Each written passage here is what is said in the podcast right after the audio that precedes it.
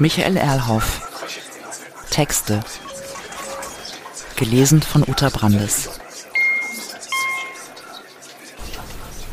Auszug. Nein, für den Selbstmord taugt der Fahrstuhl nicht wirklich.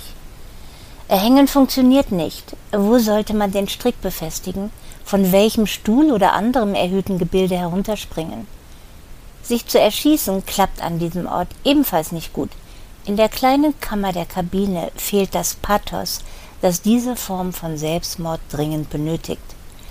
Außerdem sehe der Fahrstuhl danach schlicht grauenhaft aus.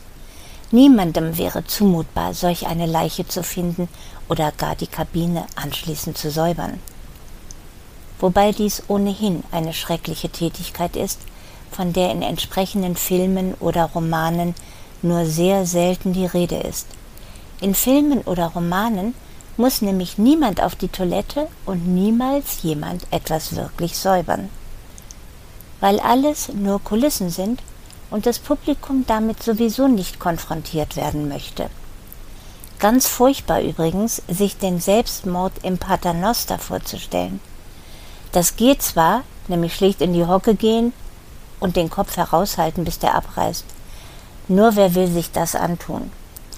Zugegeben, beeindruckend wäre das fürs Publikum, aber sehr schmerzhaft, wirklich.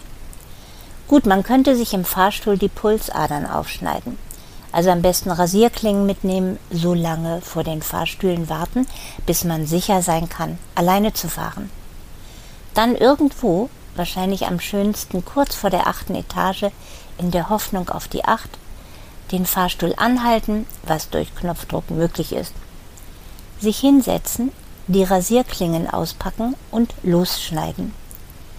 Zweifelhaft jedoch ist, ob das spritzende Blut, das in der kleinen Kabine schnell den Boden bedeckt, nicht doch sehr störend, selbst beim Selbstmord wirkt. Dazu in vielen Fahrstühlen ein Spiegel oder zumindest spiegelnde Metallflächen. Nein, das wäre nichts. Außerdem könnte man zu schnell gefunden werden, da ein durch jeden Knopf bedingter Halt allzu schnell einen technischen Dienst herbeirufen könnte, den Fahrstuhl eilig zu reparieren. Bekanntlich geschieht so etwas gerade immer dann, wenn man es nicht braucht oder nicht will. Außerdem tendieren Hausmeister oder Pförtner, wenn es diese in solch einem Haus gibt und wenn diese aufmerksam sind, dazu, den betreffenden Fahrstuhl anzusprechen, Trost zu spenden, zu fragen, was los ist und, egal ob das stimmt, darauf hinzuweisen, Rettung sei nahe. Welch grauenhafte Vorstellung. Man liegt da am Boden, überall Blut, man möchte schnell sterben und dann Trost aus dem Lautsprecher. Das sollte man nicht ausprobieren. Ebenso wenig mit Schlaftabletten oder anderen Versuchen, sich zu vergiften zwar kein Blut, häufig aber Erbrechen, das dann in der Kabine bleibt, während man einschlafen will. Zusätzlich ebenfalls die Stimme aus dem Lautsprecher. So geht das nicht. Bliebe noch die Variante, eine Fahrstuhltür in einem Stockwerk zu öffnen, während der Fahrstuhl sich darüber oder tief darunter befindet. Darüber wäre besser, denn dann hätte man den ganzen Fahrstuhlschacht zum Beispiel aus der zwölften Etage zur Verfügung sich hinunterzustürzen.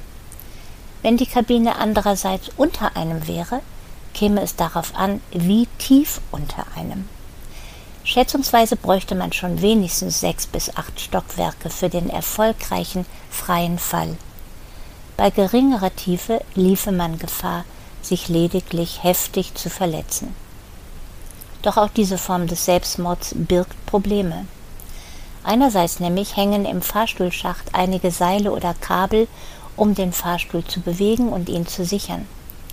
Mithin besteht für die oder den, die oder der den Selbstmord begehen will, die große Gefahr, im letzten Moment, eben kurz nach dem Start des Falls, die Meinung zu ändern, nun doch nicht zu sterben und demgemäß eines der Seile zu ergreifen, mit fatalen Folgen. Denn dann wird man hinauf und hinunter gezogen, baumelt an dem Seil und könnte, wenn der Fahrstuhl bis in das oberste Stockwerk gelangt, total im Schacht zwischen der Decke des Schachts und der Kabine zerquetscht werden. Wahrlich kein schöner Tod. Das andere Problem besteht ganz simpel darin, solch eine Fahrstuhltür von außen zu öffnen, wenn der Fahrstuhl nicht gerade in dem Stockwerk, wo man das tun will, parkt. Das mag eine berühmte Geschichte illustrieren, die einst in New York geschah. Dort nämlich hatte ein rothaariger Ire, tief bekümmert über den Verlust seiner Freundin, die mit einem anderen davongelaufen war, extra von Dublin die Reise nach New York angetreten. Er hatte dort in einem normalen Hotel übernachtet, auch noch in einem bekannten Restaurant, soweit das in dieser Stadt möglich ist, gut gegessen. Am nächsten Tag machte er sich nach einem dürftigen Frühstück auf in einem nahegelegenen Geschäft für Eisenwaren, jemand an der Rezeption hatte ihm die Adresse gegeben, ein Stemmeisen zu kaufen. So eine recht lange Metallstange, deren eines Ende ein wenig angespitzt ist. Kein Problem, das war vorrätig und keineswegs teuer.